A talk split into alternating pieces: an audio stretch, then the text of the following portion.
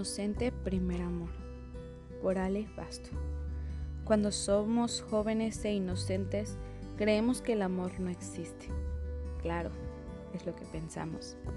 Y cuando nos toca estar en esa etapa maravillosa del enamoramiento, nos preguntamos si con la persona con la que estamos es la persona con la que pasaremos el resto de nuestras vidas. Y sí, todos se preguntarán ¿Será esta otra tonta y estúpida historia de amor? Pues déjame contestarte la pregunta. En realidad sí, sí lo es. Pero ¿quién dice que el amor es estúpido y tonto? ¿Acaso nadie se ha enamorado alguna vez? Muchos ya sabrán de lo que estoy hablando. Sí, el amor, el enamoramiento.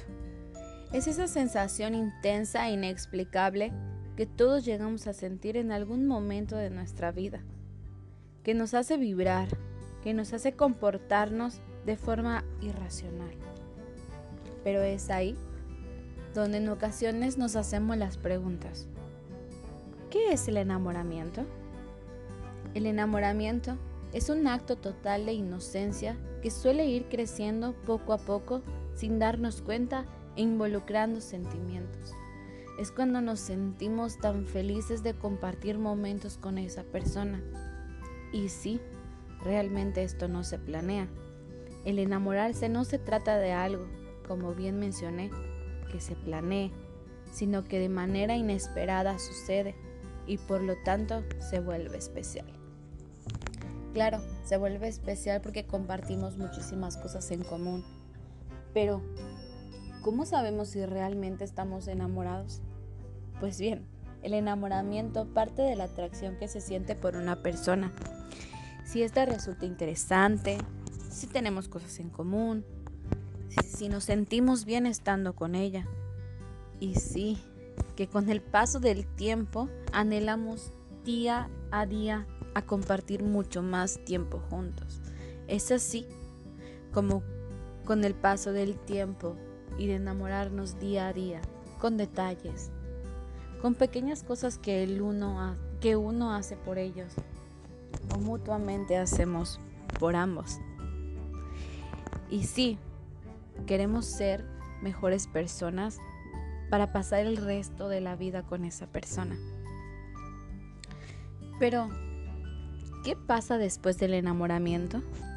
Eso también es algo que nos, nos, nos hace mucho eco cuando somos jóvenes.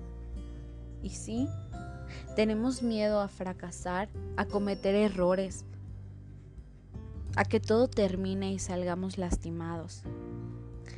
Pero no por eso quiera decir que lo que sentimos sea una mentira, sino porque en realidad a veces solo es un gusto, una pasión, y tenemos que tomar en cuenta que esto no dura toda la vida.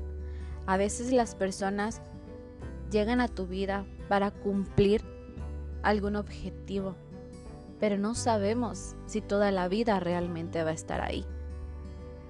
En ocasiones también, cuando esa persona se vaya de nuestra vida, podemos sentir esa sensación de vacío y pérdida de la que nos puede costar muchísimo recuperarnos. Es por eso que debemos tomar en cuenta y tenemos que diferenciar el amor y el enamoramiento, pero tomando en cuenta que hay que disfrutar ambos. Después de esto, ¿qué puede pasar? Que acabe todo o que haya mucho más amor. Ese vínculo de amor sería lo mejor de la vida, lo que todos deseamos, pero no siempre sucede. Pasamos de estar en las nubes color de rosa a poner los pies sobre la tierra.